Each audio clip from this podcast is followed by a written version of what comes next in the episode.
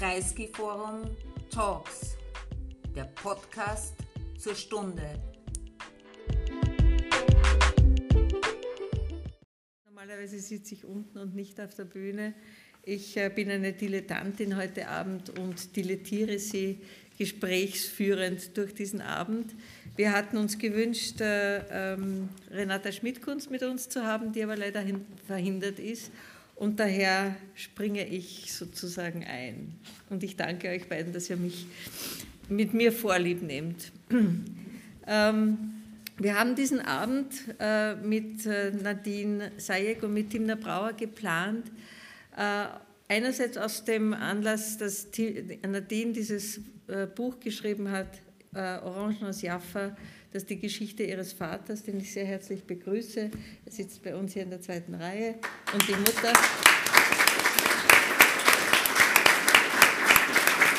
Nikolaus Sayek und Nadines Mutter. Es sind auch ihr Sohn und ihre Tochter hier. Also es ist irgendwie so ein, kleines, ein kleiner Familienabend auch heute. Ich lege Ihnen dieses Buch sehr ans Herz. Sie können es äh, bei unserem Buchhändler äh, Peter Bettlerheim im Foyer käuflich erwerben und, und viel Freude daran haben.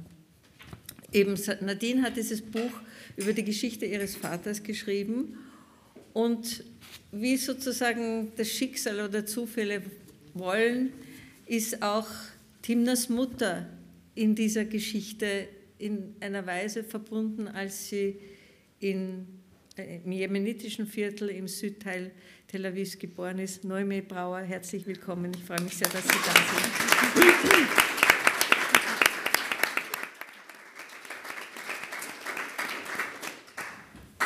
Die beiden Protagonistinnen des heutigen Abends äh, kennen die meisten ganz gut, sehr gut. Timna Brauer ist Musikerin, Sängerin, Komponistin, Poetin und äh, Wienerin. Und die andere, ihre Gesprächspartnerin Nadine Sayek, ist auch eine Wienerin, eine Beiruter Wienerin, eine palästinensische Wienerin, eine Managerin. Sie managt einen großen Betrieb, der uns allen in den letzten zwei Jahren in der einen oder anderen Weise sicher begegnet ist, weil das Labor Mustafa das Labor war, das uns zu Beginn der Pandemie äh, vielen von uns geholfen hat, einen, einen, Test zu bekommen. Und Nadine ist die Managerin dieses, dieses Labors und hat dieses Buch über ihren Vater geschrieben, ähm, um, und das ist meine erste Frage an Nadine, warum hast du dieses Buch geschrieben? Guten Abend auch von meiner Seite. Vielen Dank, liebe Gertraud. Ich freue mich sehr, liebe Timna, ich musste ein bisschen in die Vergangenheit gehen, in meine, in meine Kindheit, in meine Wiener Kindheit in den 80er Jahren in Wien. Äh, wir leben in Wien seit über 40 Jahren mit meinen Eltern und meinen zwei Brüdern. Und in Wirklichkeit wollte ich die Kindheitserinnerungen und die Kindheitsgeschichten, die mein Vater uns erzählt hat, äh, in den 80er Jahren noch einmal zusammenfassen, eigentlich für unsere eigene Nachkommenschaft. Also wir, ich habe drei Kinder, meine zwei Brüder haben auch noch mal Kinder und diese Geschichten, ich wollte einfach nicht, dass ähm, mit der Generation meines Vaters diese ganze Geschichte einfach uns irgendwie zwischen den Fingern verrinnt. Und äh, mein Vater hat uns immer als gute Nachtgeschichten seine Erlebnisse in Jaffa erzählt, seine Kindheitserlebnisse und die waren einfach so wunderschön und so im extremen Kontrast mit meiner Kindheit in Wien. Ja, wir sind aufgewachsen in Wien in einer schönen Wohnung im siebten Bezirk, aber unser Leben war das Lycée Français und nach Hause kommen ja, und Wochenende mit den Eltern schöne Unternehmungen machen, aber aufgewachsen wie viele Wiener Kinder auch. Äh, und es stand so im Kontrast mit den tollen Abenteuern meines Vaters im Jaffa der 40er Jahre. Und ich wollte auf keinen Fall, ähm, dass diese Geschichten einfach äh, verhallen.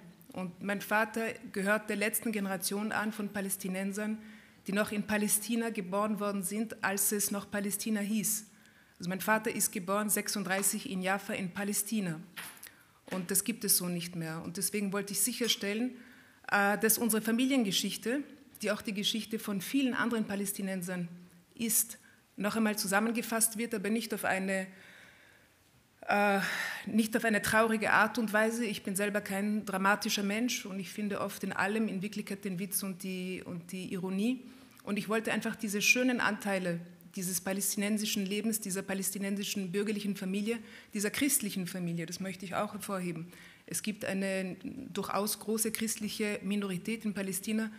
Das wollte ich nochmal erzählen und auch um einen Kontrast zu bilden, weil üblicherweise, wenn man in den Nachrichten sieht, was gerade, was, was passiert eigentlich in den letzten 80 Jahren, ist es eigentlich immer eine traurige Geschichte und wir werden so dargestellt, oft wie wir nicht sind. Wir haben vorher gewitzelt darüber, dass ich die christliche Araberin bin und ausschaue, wie ich ausschaue und die Timna die Wienerin ist und eben äh, dunkle Haare hat. Ähm, aber ich bin ein Produkt der Kreuzzüge. Ich komme aus dieser Gegend. Ja. Solche Leute wie uns gibt es seit Tausenden von Jahren, christliche Palästinenser. Das ist einfach so. Das ist auch Geschichte. Und ich wollte das einfach verpacken in eine interessante, nette Geschichte und einfach mehreren Leuten, mit mehreren Leuten teilen. Und du wirst uns jetzt kurz aus diesem Buch einen Eindruck vermitteln und ein paar Seiten lesen. Sehr gern.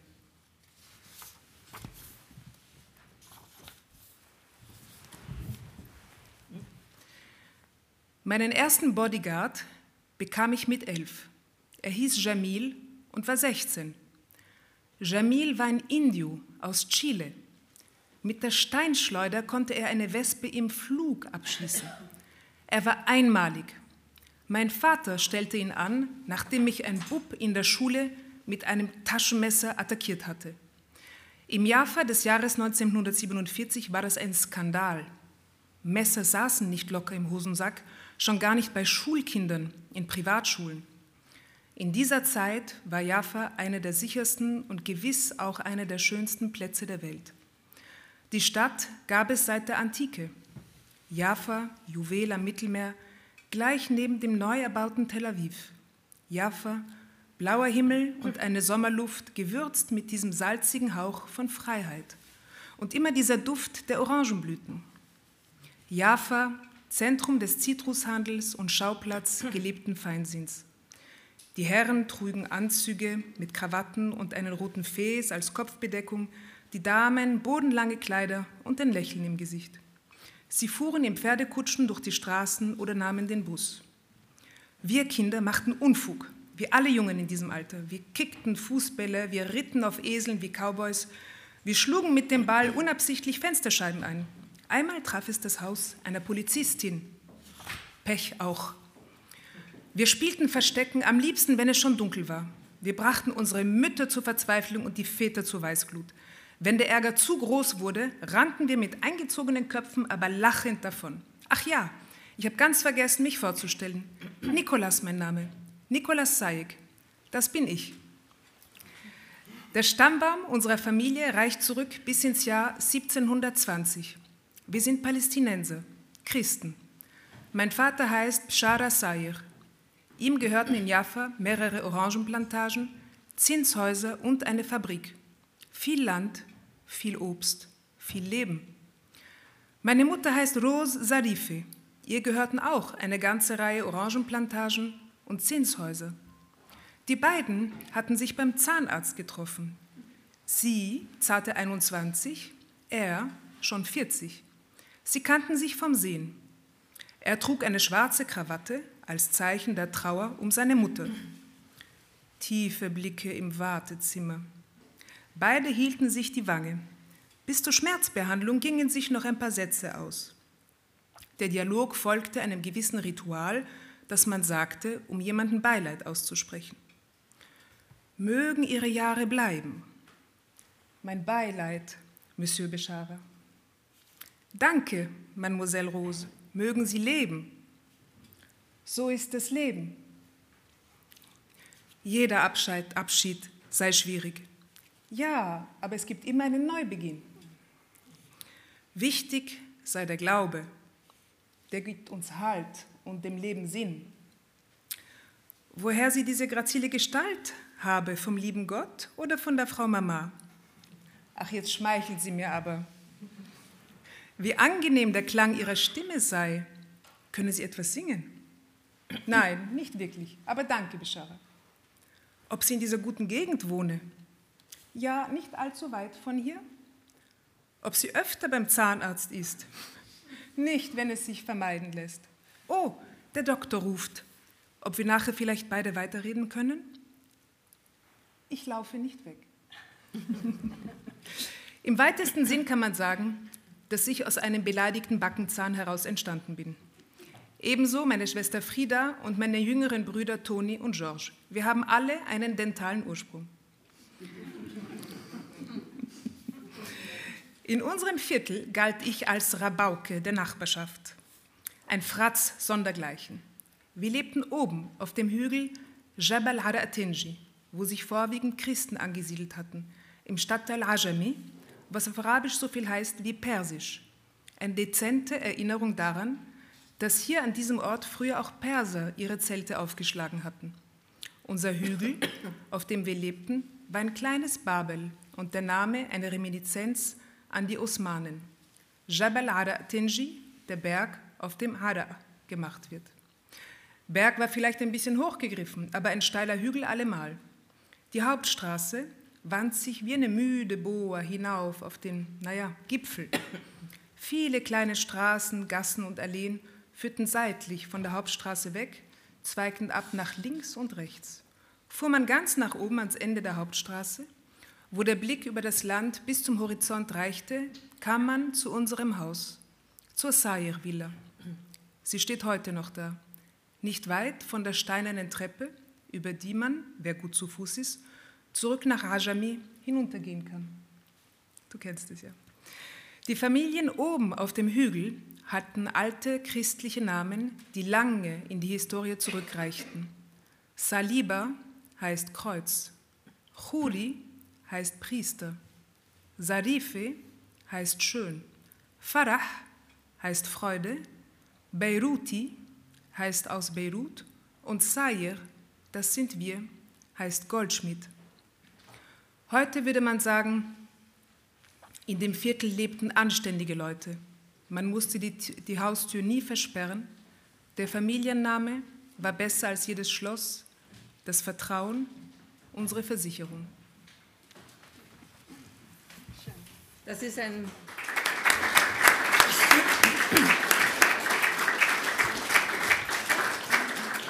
Das ist ein erster Eindruck, ein Vorgeschmack auf dieses Buch, das ich, wie gesagt, Ihnen sehr herzlich empfehlen würde.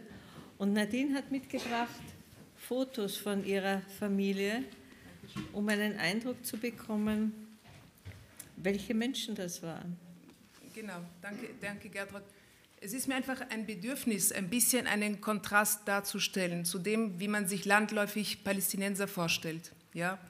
Und ähm, als ich klein war, als ich ein Kind war, war es für mich ein bisschen schwierig zu sagen. Also ich bin in Wien der 80er Jahre und 90er Jahre aufgewachsen, zu sagen, dass ich Palästinenserin bin, weil ich den Eindruck hatte, dass es so ein Anathema war. In der Zwischenzeit sind viele, viele Jahre vergangen. Ich habe kein Problem mehr damit, ganz im Gegenteil. Aber was mir wirklich ein Bedürfnis ist, ist zu zeigen, ähm, wie, palästinensische, wie, die palästinensische, wie die palästinensische Gesellschaft auch aussieht und aussah Ups.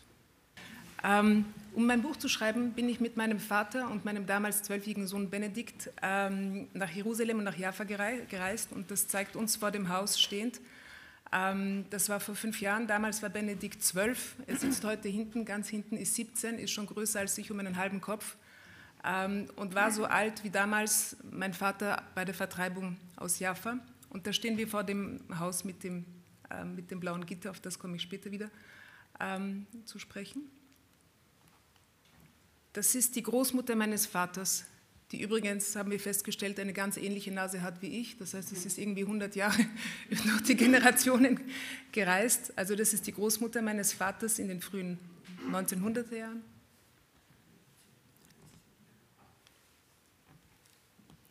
Das ist mein Großvater um das Jahr 1900. Das sind wieder die Urgroßeltern mit dem ersten Kind. Das sind meine Großmutter Rose und mein Großonkel Jean. Und natürlich als gute kleine christliche Kinder sieht man auch immer die ganz übergroßen äh, Kreuze eigentlich vor allem um diese Kinder zu schützen, weil man natürlich dachte, dass irgendwie in der Relation zur Größe des Kreuzes ist der Schutz oder so, ich weiß es nicht. Das sind dann, also diese Familie, meine Großmutter hatte drei Geschwister und da sieht man Jean, Emilie, Alice und Rose. Meine Großmutter ist ganz rechts und man sieht natürlich auch an den Namen, dass natürlich damals die Leitkultur die französische Kultur war und alle Kinder eben französische Namen haben, so wie auch ich Nadine heiße. Ich glaube, wir haben noch eins. Das ist einer der Protagonisten, das ist mein Großvater, Beshara Sayer, der Vater meines Vaters heute. Das ist allerdings schon aufgenommen, das war schon nach der Vertreibung aus Jaffa. Das, da, ist er in, da ist er in Beirut, da ist er, glaube ich, so Mitte 50 schon. Mein Vater als kleines Kind, vor vielen, vielen, vielen Jahren, da als junger Mann in Beirut, weil eben meine Großeltern Jaffa verlassen haben für Beirut in den 60er Jahren und jetzt eben 60 Jahre später heute hier bei uns. Und das ist das Haus, da steht mein Vater wieder vor dem Haus. Dankeschön. Danke. Timna, jetzt haben wir eine Geschichte gehört und wir sind ganz neugierig auf deine Geschichte und auf die Geschichte von Nomi, ja. die ja im jemenitischen Viertel im Südteil Tel Avivs 1933, äh, glaube ich, geboren wurde. Genau. Und die auch wahrscheinlich ihre Erinnerungen an dich weitergegeben hat. Kannst du das mit uns teilen? Ja, sehr gerne, sehr gerne.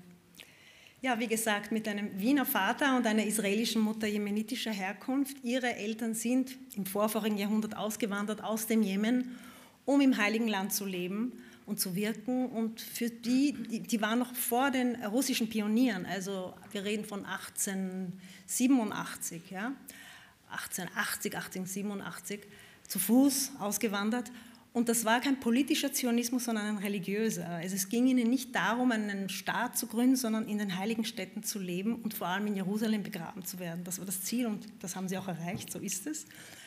Und meine Mutter ist eben geboren, 33, in den Wirren, ja, da waren schon die Engländer, die, die, ähm, die Türken waren aus dem Land heraus und alle kämpften gegen die Engländer, die Palästinenser, die Juden, die Zionisten. Es kamen orientalische Juden, es kamen russische Juden, es kamen polnische Juden. Es war ein Land in, in einem kann ich mir vorstellen, einem großen Chaos. Und so hat das meine Mutter mir auch erzählt, ja, dass das eigentlich ein Aufwachsen war, ständig in der Angst, dass etwas passiert. Ähm, an der Grenze des jemenitischen Viertels im Süden von Tel Aviv gab es tatsächlich ein arabisch-muslimisches Viertel. Bis heute steht dort eine Moschee, die aus interessanten Gründen nicht rasiert wurde, denn das ganze Dorf wurde rasiert. Das ist jetzt dort das Parkplatz vom, Karmel, äh, vom Karmelmarkt. Aber die Moschee ist noch dort, so als Zeichen der Erinnerung und keiner, keiner weiß, wie man damit umgehen soll, aber sie steht dort. Hassan el-Bek. Genau zwischen Jaffa und Tel Aviv steht sie. Ja? Also da kann man gar nicht übersehen, es ist am, am Strand, also am Weg, äh, am Meer entlang steht sie. Äh, und ja, ein paar hundert Meter weiter von dort stand das Haus meiner Großeltern im Jemenitenviertel. Ja, es hat geheißen, dass es immer wieder Unruhen gab, immer wieder ähm, Schüsse aus, dies, aus, dieser Gegend und man hat zurückgeschossen. Also es war wirklich die Grenze, ja, da wo meine Mutter aufgewachsen ist. Das heißt, das war schon eine Kindheit mit viel Angst und das Haus meiner Großeltern war halt so groß, dass immer wieder von dort auch zurückgeschossen wurde und es wurden auch die Verletzten äh, im ersten Stock äh, versorgt. Also keine leichte Kindheit, ja, sehr turbulent. Und heute, Kinder, heute lebst ja, du heute das ich halbe lebe, Jahr Naja, halbe Jahr nicht, aber mehrere Monate im Jahr bemühe ich mich. Seit vier Jahren habe ich eine Wohnung eben in Jaffa gemietet. Warum Jaffa? Also das Haupt, das Wichtigste für mich war, ich wollte, ich wollte Stadt, aber ich wollte auch Land zugleich. Und da, wo ich in Jaffa wohne, das ist eben ein, drei Kilometer von, eben von der Grenze von Tel Aviv und das ist schon eben in Ajami, das muslimische, heute hauptsächlich muslimische Viertel. Und das ist für mich einfach ein total spannend, eine spannende Gegend, weil, weil ich dort wahnsinnig viel lerne, für mich, für mein Leben. Ähm, es ist so wie doppelt im Ausland zu sein. Also ich bin in Israel und in Ajami bin ich noch einmal in einem, im Ausland. Also das ist das Exotische, ja? also zweimal Exotik, die mich nähert. Und natürlich erinnert mich das auch, also die Gegend, wo ich wohne, ist teilweise wird, sie beginnen zu bauen und es wird irgendwann ein irrsinnig elegantes, teures Viertel werden, aber noch ist es sehr verfallen. Also man hat wirklich das Gefühl, man ist also in einem desolaten Zustand alles, ja, alles dritte Welt, ja, kann man sagen. Ähm, und das erinnert mich natürlich an die Zeit in den 60ern, wo ich auch sehr viel im Jemenitenviertel war bei meinen Großeltern. Die Gerüche, die Stimmung, die Verschleierten. Meine Großmutter war verschleiert. Sie war Jüdin jemenitischer Herkunft und die waren verschleiert. Ja. Äh, natürlich Mann und Frau, Ungl das Ungleiche, ja? also diese Ungleichheit zwischen Mann und Frau, das ist etwas, was ich so gut kenne aus meiner Kindheit und das ist eigentlich zurück zu den Wurzeln, weil so verschieden waren die gar nicht. Ja? Also da merke ich, dass das dieselbe derselbe Blick ist, ja, äh, dasselbe, derselbe Umgang. Ja, also den Umgang, den ich erlebt habe mit den, im Imenitenviertel, mit den Menschen, die dort waren, das ist genau dasselbe, was ich heute erlebe, weil das, ist, das sind irgendwo dieselben Menschen. Das ist ja das Tolle. Ja. Also ich sage immer, eigentlich ist meine Mutter eine jüdische Araberin. Das hört man nicht so gern, aber das ist die Wahrheit, weil sie ist eine Jüdin äh, mit einer Herkunft eines arabischen Landes. Ja? Das ist, das, so ist es tatsächlich. Ja? Und ich sage das mit großem Stolz. Aber Arab Jew ist mittlerweile ein Begriff in, ja. der, in, der, in der Wissenschaft. Ja, also natürlich, natürlich. Aber gerade die jemenitisch-jüdische Community, das ist äh, in Europa nicht so bekannt, die mhm. Kultur mhm. und die Tradition, weil das war die älteste Diaspora-Gruppe. Ja? Es gab ja schon äh, Juden im Jemen äh, zu Zeiten von König, äh, Königin von Saba. Ja? Also das ist wirklich eine sehr, sehr alte, lange, lange Tradition, noch lange vor dem Islam. Sehr, sehr spannend. Ja, Jaffa ist für mich, ähm, ich glaube, äh, spa die spannendste Stadt, die ich je erlebt habe. Ich habe in Paris gelebt, ich kenne New York, bin in Wien und bin sehr viel herumgekommen durch äh, meine vielen Tourneen, die ich gemacht habe, in Afrika und, und Asien und überall, wo ich war. Aber für mich ist gerade dieses muslimische Viertel, wo ich jetzt wohne, total spannend. Das eine ist, es kommen immer mehr Leute mit viel Geld und möchten die kleinen hässlichen Häuser kaufen. Warum? Weil dort gibt es keine Hotels, keine Touristen, keine großen Straßen und den Strand. Das ist der schönste Strand von Tel Aviv, aber die Tel Aviver kommen nicht, weil sie denken, das sind nur Muslime. Also der Strand ist leer, weil die Muslime gehen auch oder kaum ans Meer. Ja? Also ich habe den Strand für mich und bin aber trotzdem gleich in Tel Aviv. Also das ist schon einmal ein unglaubliches Privileg. Es ist wie ein, ja, wie ein ähm, als würde man am Land leben. Aber man merkt den Druck des Geldes und das ist jetzt natürlich schwierig, weil die Söhne wollen verkaufen und die Mütter wollen bleiben. Ja? Die Söhne wollen das Geld und die Mutter will den schönen Blick, weil sie weiß, sie kriegt dann ein Geld und wohnt dann irgendwo in Hintertupfing, ja? also sozusagen, ja? irgendwo. Es wird wahrscheinlich, ja, das Geld ist einfach stärker und zum Schluss wird es eine riesige, äh, teure, ein teures Wohngebiet werden. Aber noch hat es den Charme. Und was mich fasziniert, sind natürlich die Gegensätze. Ja? Ich habe ich sage immer, ich, ich, ich, werde ein Buch schreiben darüber, weil es ist einfach zu spannend. Und das Buch wird beginnen, die Geschichte der drei Dächer. Also vor mir habe ich, links schräg vor mir vis-à-vis -vis ist ein, ein, Dach, wo ich immer wieder sehe, ähm, eine Familie äh, aus äh, Nordafrika, Franzosen, die so, sogenannten Pieds Noirs die dort Schabbat feiern und sind anscheinend fromm. Also sie haben, sie sind nicht orthodox, also ganz orthodox mit Schläfenlocken und so. Sie sind nicht erkennbar, aber ich sehe, wie sie beten. Ja. Keine Aschkenasischen, sondern, äh, das sind, sondern Sephardisch. Das sind eigentlich Sepharden, ja, also marokkanisch-algerische Juden die sich Pariser nennen und die dort feiern und das sehe ich. Ja. Das ist wirklich vielleicht 100, nicht einmal 100. Ich sehe sie, ich höre sie, ja. ich sehe sie, ich winke ihnen zu. Links von mir ist ein Dach äh, von, mein, von meiner Cateringfrau, eine Palästinenserin, also eine aus Jaffo, verschleiert. Und jedes Mal, wenn ich ein, eine Party mache, dann macht sie mir das Catering, weil sie die Beste ist. Ja? Und mit der bin ich schon richtig befreundet, die Mona. Die Mona ist immer verschleiert, aber wenn ich zu ihr komme und, und sie sieht, ich bin nicht mit meinem Sohn oder mit einem Mann unterwegs, dann ist sie im Negligé, das glaubt man gar nicht. Ja. Wie sexy sie da drinnen herumrennen, wenn nur eine Frau sie besucht. Also so spannend. Ja. Und das erste Mal, wie ich bei ihr war, habe ich gesagt, ich mache äh, ein Fest und ich habe gehört, du kochst so toll und ich hätte gern ganz was Typisches, ich hätte gern was Palästinensisches. Und da ist sie aufgezuckt. Irgendwie war das ein Affront. Ich wollte ihr schmeicheln, ich wollte ihr zeigen, wie, wie sehr ich das respektiere und bewundere, diese Kultur und dass ich das haben will bei mir, um eben um ein bisschen zu protzen. Ja. Und ich habe gesehen, wie sie aufzuckt, weil das war ja irgendwie ungeheuer. Ja? Also haben wir gedacht, okay, also was soll ich jetzt sagen? Soll ich sagen Arabisch oder soll ich sagen... Und dann hat er mir gesagt, am besten du sagst, so wie deine Mutter gekocht hat. Sonst wird es kompliziert. Ja? Also die Terminis sind wahnsinnig heikel. Ja? Was, sagt man da? Ja? Man Apropos Termini, ja. ist dir untergekommen, das ist mir jetzt letztens, ja. als ich mich ein bisschen eingelesen habe, auch untergekommen, der, äh, der Begriff Jaffisch.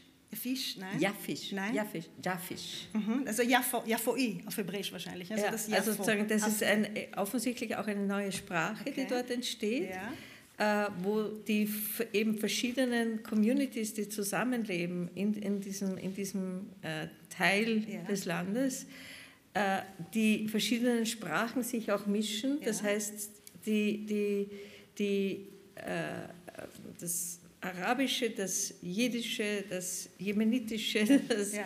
also diese, da entsteht ein, offensichtlich ein neuer Slang oder ja, eine neue, das, das, eine neue Sprache und auch eine neue Umgangsform ja. zwischen den Menschen. Das stimmt. Also ich höre immer wieder Konversationen in den Geschäften und da sprechen Muslime mit Muslime und plötzlich reden sie Hebräisch. Ja, also sie haben mir wieder gepickt mit hebräischen Wörtern, das ist ganz interessant.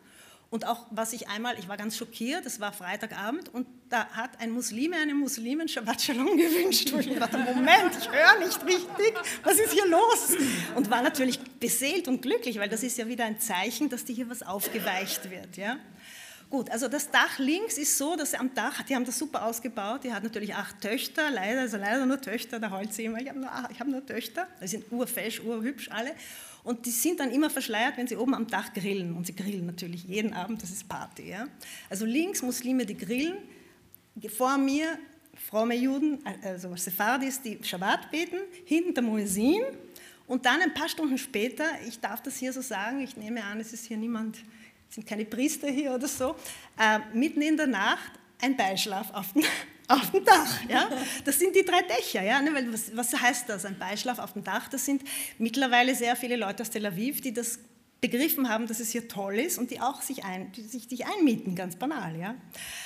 Das ist ja für mich. Ja?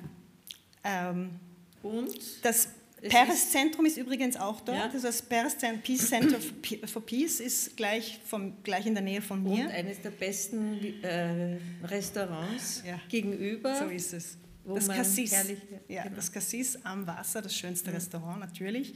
Und dort ist, ist auch diese Stimmung von, die Kellner sind Juden, die Kellner sind Araber, die Kellner sind Christen, die Kellner sind äh, Afrikaner. Also es ist sehr, sehr multikulturell, es ist eine tolle Stimmung man fragt mich oft, ja, hast du irgendwann das Gefühl gehabt, dass du nicht willkommen bist und so. Und mittlerweile bin ich dort bekannt. Ja? Erstens, weil ich mit den Leuten die ganze Zeit rede und sie ausfrage, ich wissen, wie das funktioniert, wie die Stelle der Frau, wie sie sich langsam emanzipiert. Das passiert nämlich langsam.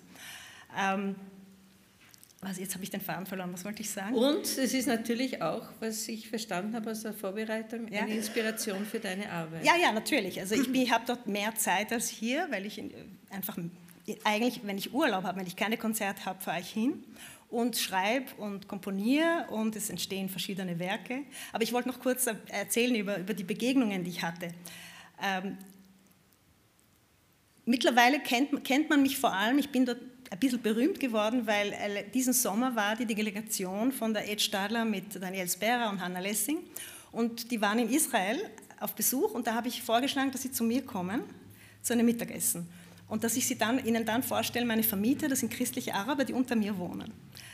Und seitdem das war, weiß das ganz Ajami, ja, dass in dem Haus vom Josef Bachscha eben äh, eine Ministerin war aus Österreich und ich werde überall auf Händen getragen. Ich wurde schon vorher auf Händen getragen, weil ich weiß nicht warum, vielleicht weil ich so kommunikativ bin und mich für die Leute interessiere. Die Menschen merken, ich, ich bin wirklich an sie interessiert und, und will was wissen und es interessiert mich die Kultur. Und ich war in, dieser, in diesem Humusladen und er sagt mir sofort, du bist Timna, stimmt? Sag ich, du, woher kennst du meinen Namen? Ja, ich bin der Cousin von der Tanja, die dir das Haus, die Wohnung vermietet. Ich habe gehört, ihr habt, ihr habt eine Minister gehabt mit einer Delegation, du kriegst das jetzt gratis. Ja, das geht so los. Ja. Und dann kommt der Koch und schaut mich an und redet kein Wort. Der Koch mit einem riesigen Kreuz, der den Hummus macht. Er schaut mich nur so an und redet kein Wort. Ich gehe raus mit dem Hummus, dann wollen sie mich unbedingt fotografieren mit dem Hummus. Ja. Und, und ich gehe und ich sehe den Koch, der geht hinter mir und ich denke, was ist jetzt los? Ja? Und er schaut mich an, aber er redet nicht. Und dann zeigt er mir sein Handy. Er konnte kein, kein Hebräisch. Jetzt hat er es auf Arabisch getippt und hat dann automatisch übersetzt. Dort, dort steht, ich liebe dich, du bist die schönste Frau. Das sind Begegnungen, die sind unglaublich. Also ich bin so wirklich so überwältigt. Es gab einmal, ein einziges Mal gab es etwas, wo ich Angst, also zweimal, wo ich Angst gehabt habe. Das eine Mal war nicht politisch, das war einfach, weil ich vor dem, vor dem, vor dem, vor dem Hauseingang von meinem Nachbarn geparkt habe, obwohl ich darf, ja, aber dort ist eine Regel, jeder also wehe, du parkst vor dem Hauseingang, auch wenn das erlaubt ist, es geht nicht. Das wusste ich nicht. Und der war sehr grob. Der hat, der hat gebrüllt, der hat bei mir geklopft, weg mit deinem Auto, was macht dein Auto? Da bin ich erschrocken, muss ich sagen das, wusste, das sind halt Regeln, die sind so. Ja? Obwohl ich natürlich, wenn ich die Polizei gerufen hätte, die hätten ihm sofort gesagt, na, was, was, natürlich darf sie mhm. parken, das ist öffentlich. Ja? Aber ich wehe, ich, Gott sei Dank habe ich das nicht gemacht, weil sonst hätte ich einen Todfeind. Und heute begrüßt er irrsinnig freundlich. Also ich habe dann mich entschuldigt und habe dann begriffen, wie es ist. Und das zweite Mal, das war schon sehr, sehr unangenehm, am Strand. Ja, ich, es gibt schon einige mit Bikini, aber die meisten gehen ins Wasser in voller Montur, die Frauen natürlich. Und ich sitze äh, genau unter dem äh, Bademeister und da ist eine Schaukel. Und ich sitze auf der Schaukel und übe innerlich meine neue CD, Jodeletüden. Also ich jodle ja, in Ajami. Und plötzlich kommt ein Jogger von der Ferne und ich sehe, der ist rot und ist irrsinnig, irrsinnig wütend. Ja, und er joggt. Und plötzlich bleibt er vor mir stehen und brüllt mich an. Palästin, Israel! No, Palästin! Ja? Brüllt mich so an und sagt mir, hier ist Palästina, nicht Israel. Und ich jodel und spring weg. Ich bin Wienerin, ich habe nichts damit zu tun. Das war eine Szene für mich, wo ich mir gedacht habe, okay, das ist natürlich normal hier. Ja? Das ist normal, dass das hier passiert. Und ich habe geschluckt. Gott sei Dank hat er mir keine runtergehaut und ist weitergerannt. Ja? Aber er hat sofort bemerkt, ich, ich, ich gehöre hier nicht her. Ja? Also das war eigentlich das einzige Mal, wo ich mir gedacht habe, hui, was mache ich hier? Aber ich werde, ich werde das durch, durchhalten und durchziehen, weil es ist ansonsten ein Genuss.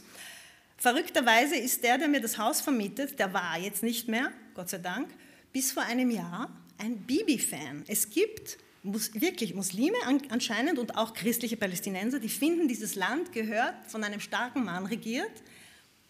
Das gibt es auch. Und das ist unglaublich, ja. Also das ist auch interessant und, und äh, ja, was soll ich sagen? Aber jetzt hat er gesagt, er ist zu korrupt, ich will ihn doch nicht mehr. Also mittlerweile hat er es begriffen. Ja. ja, das ist so in kurzer Version so meine Erlebnisse in Ajami. Ja, aber was, was uns sozusagen jetzt dazu führt, von der ja. Schaukel, wo, du, wo genau. du jodelst, führt uns das sozusagen zu der Inspiration, die du aus, ja. aus Jaffa mitnimmst ja. und äh, die deine Musik ja. äh, ganz also stark das, beeinflusst. Die neue CD Und wir hören uns jetzt kurz, ja, genau. äh, kurz hinein in Gerne. die CD von der Timna. Es ist ein Liebesliederzyklus und das ist ein kurzer Trailer von einigen Songs, die wir im Radiokulturhaus vor einigen Jahren gespielt haben.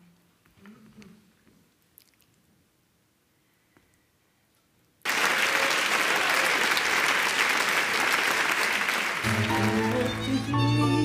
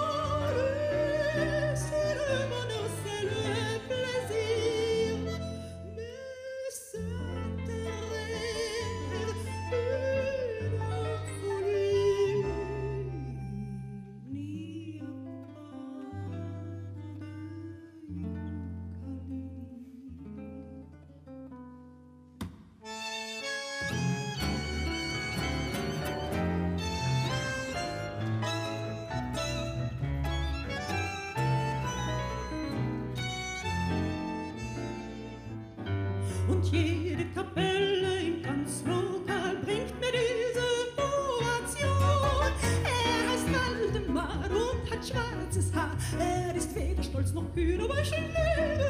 Ach, der Waldemar, ach, ist ein Barbar. Manchmal möchte ich vor ihm fliehen, aber ich liebe ihn. Am Morgen er, am Abend er, das ist mein Lebenslauf. Ich schlaf mit seinem Namen ein und steh auch mit dem auf. Er heißt Waldemar und küsst wunderbar. Ach, der Mann ist mein Ruin, aber ich liebe ihn.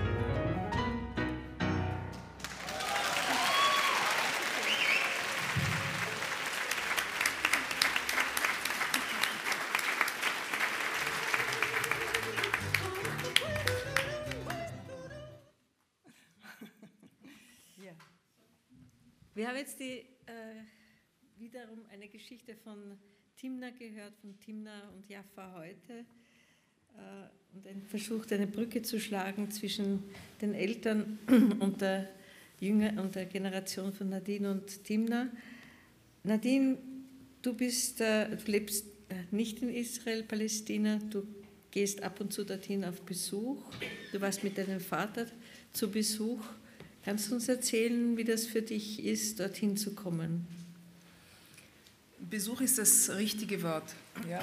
Also ich war diesen Juni zum zweiten Mal äh, dort. Da habe ich das Buch, das Buch wurde auf Englisch übersetzt und ich wurde dort eingeladen, vom äh, Willy Brandt äh, Forum es vorzustellen. Und ich war aber fünf Jahre davor auch schon dort. Eben da sieht man das Foto das erste Foto, da bin ich hingereist mit meinem Vater und meinem Sohn, um Material zu sammeln für das Buch.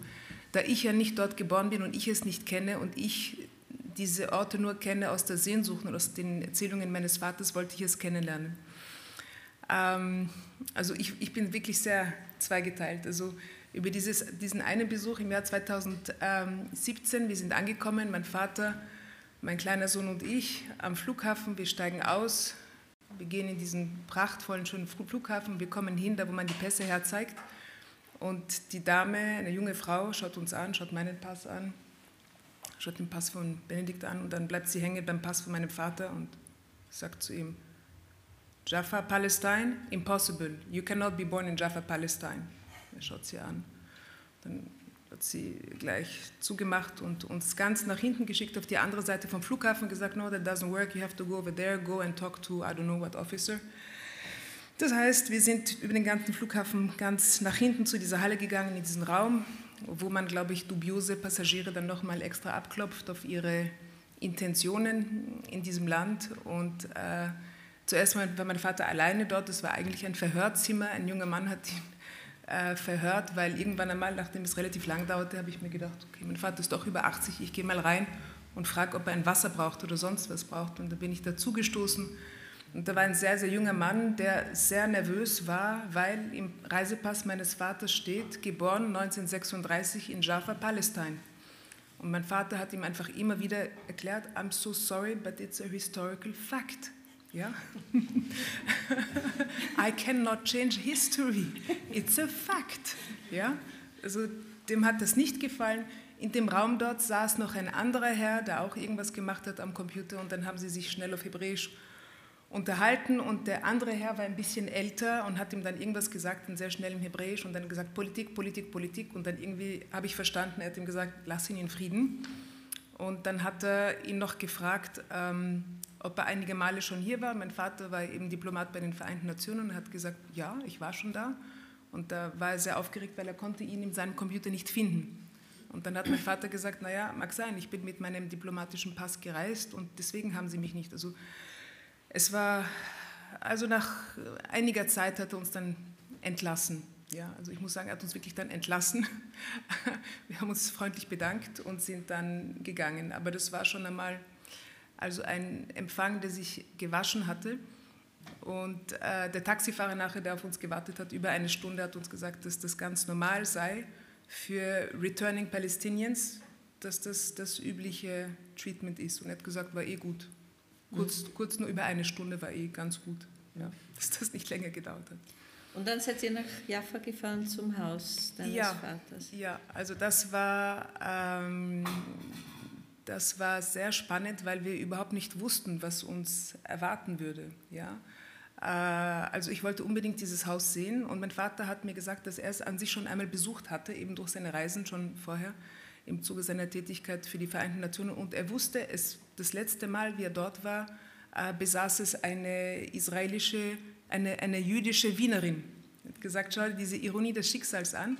Eine, eine Wienerin äh, lebt dort, die war sehr nett, die hat ihn auch hereingebeten, also das war sehr nett und er hat gesagt, we give it a shot, ja, wir schauen, was, was passiert. Und ähm, tatsächlich äh, besitzt es im Moment, also diese Dame dürfte es verkauft haben, an einen palästinensischen ähm, Araber, also an einen Palästinenser, der uns aber erklärt hat, dass es nicht wirklich besitzt. Weil in Wahrheit ist es, und das werde ich dann nachher, ich werde dann einen Auszug lesen, ist es eigentlich Absentee Property. Ja? Es gehört dem israelischen Staat und er hat es zwar gekauft, aber er besitzt es nicht. Also er kann es an seine Kinder nicht vererben. Wir haben das sehr sonderbar gefunden, aber er hat gesagt, das ist Fakt äh, und sie leben damit. Und ich war eben sehr froh. Das letzte Mal, als ich zurückgekehrt bin ähm, nach Jaffa, habe ich das Buch auf Englisch mitgehabt, weil er auch vorkommt in der Geschichte und habe es ihm übergeben und hat gesagt, schau, Sie, sind, Sie kommen auch vor in der Geschichte auf Seite 130, weil damals, als ich Material gesucht habe, haben Sie uns hereingebeten. Also er, war, er hat sich sehr gefreut und äh, war sehr, sehr freundlich. Aber insgesamt war es schon sehr wehmütig, ja, weil die heutige Realität für jemanden wie mich, der wirklich das Privileg hat, in Wien zu leben oder in Europa, aber eigentlich noch mehr als in Europa, wirklich Wien ist ein, ein wirkliches Privileg. Also für mich ist es kaum auszuhalten, ja, dort zu sein und zu sehen, was man dort sieht, mhm. ja, wer die Augen öffnen will. Und du wirst uns jetzt noch ein Stück aus deinem Buch lesen? Ja.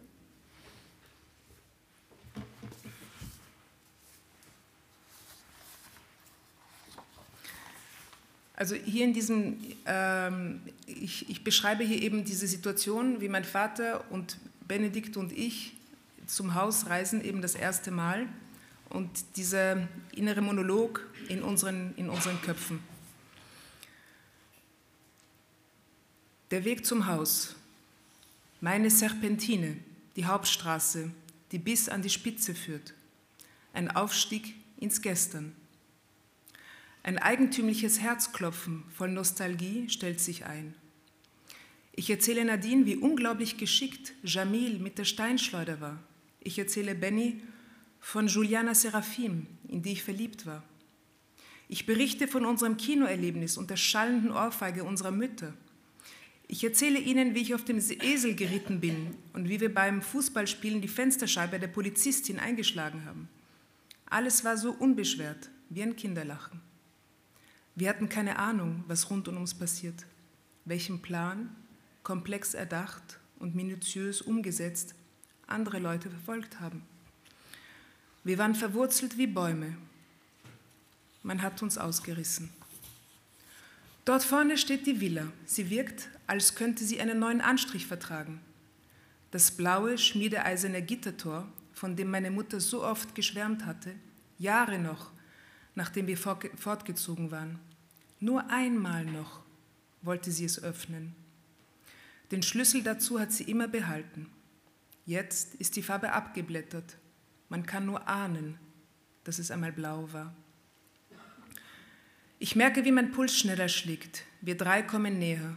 Die Glocke. Ich läute. Nichts. Auf einmal ein Geräusch von innen. Jemand ist zu Hause. Die Tür geht auf. Ja, bitte? Der Mann, der in der Villa wohnt, äh, ja bitte, sagt der Mann, der in der Villa wohnt, er ist Mitte 40, gepflegt, trägt Hemd und Buntfaltenhose, ein Palästinenser mit freundlichen Augen. Eigentlich hatten wir einen Israeli erwartet. Marhaba, mein Herr. Guten Tag. Mein Name ist Nicolas Sayer. Ich habe hier früher gewohnt. Er wirkt überrascht, etwas verstört. Wie? Wann? Gleich stellt sich Verständnis in seinem Gesicht ein. Ah, ich verstehe. Ja, sage ich, als Kind. Unsere Familie hat hier in diesem Haus gelebt, damals, wie das hier noch Palästina war, bevor sie alle Straßennamen umbenannt haben.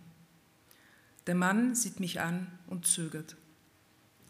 Meine Tochter und mein Enkel sind hier und ich wollte meiner Familie nur kurz zeigen, wie ich aufgewachsen bin. Dürfen wir einen kurzen Blick hineinwerfen? Nur auf einen Sprung? Der Mann überlegt.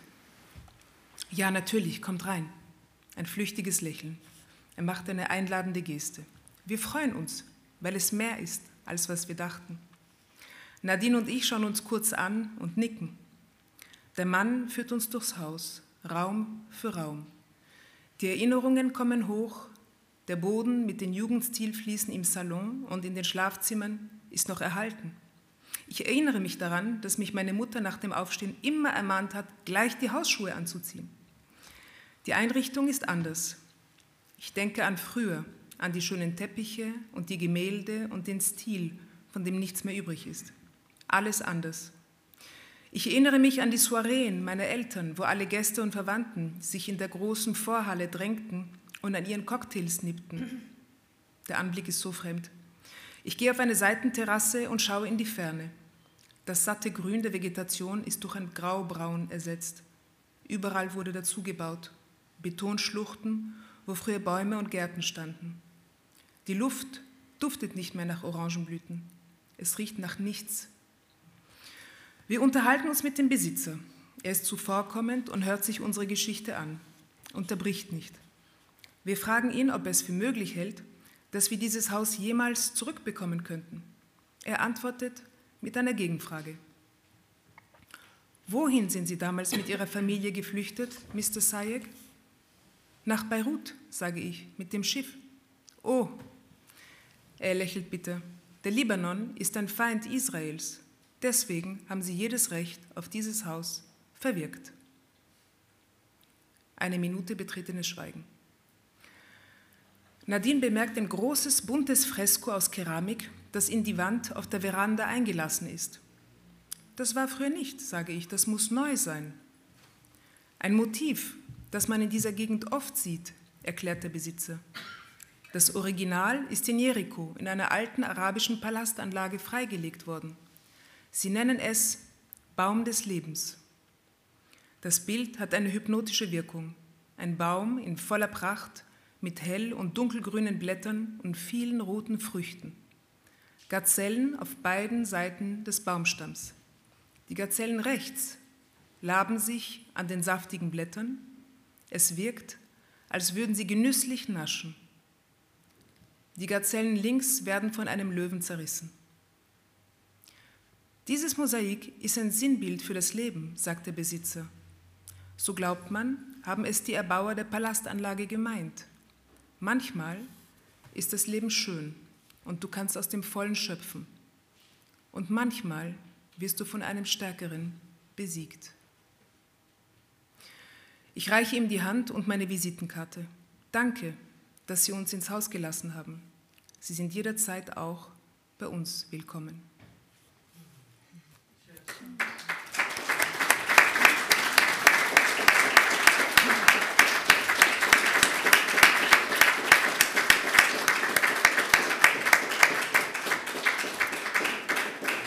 Ja, das äh, war ein Versuch, einen Abend zu machen mit äh, zwei Familiengeschichten, die einander berühren, die einander äh, widersprechen, die einander etwas zu erzählen haben aber die vor allen Dingen einander wertschätzen und die einander zuhören. In diesem Sinne danke ich Ihnen sehr, dass Sie heute gekommen sind. Ich verabschiede mich von den Zuseherinnen und Zusehern, die uns äh, auf den digitalen Medien verfolgen und äh, bedanke mich bei unseren beiden Gästen, Nadine Zayek und Timna Brauer und bei Ihnen, meine sehr geehrten Damen und Herren.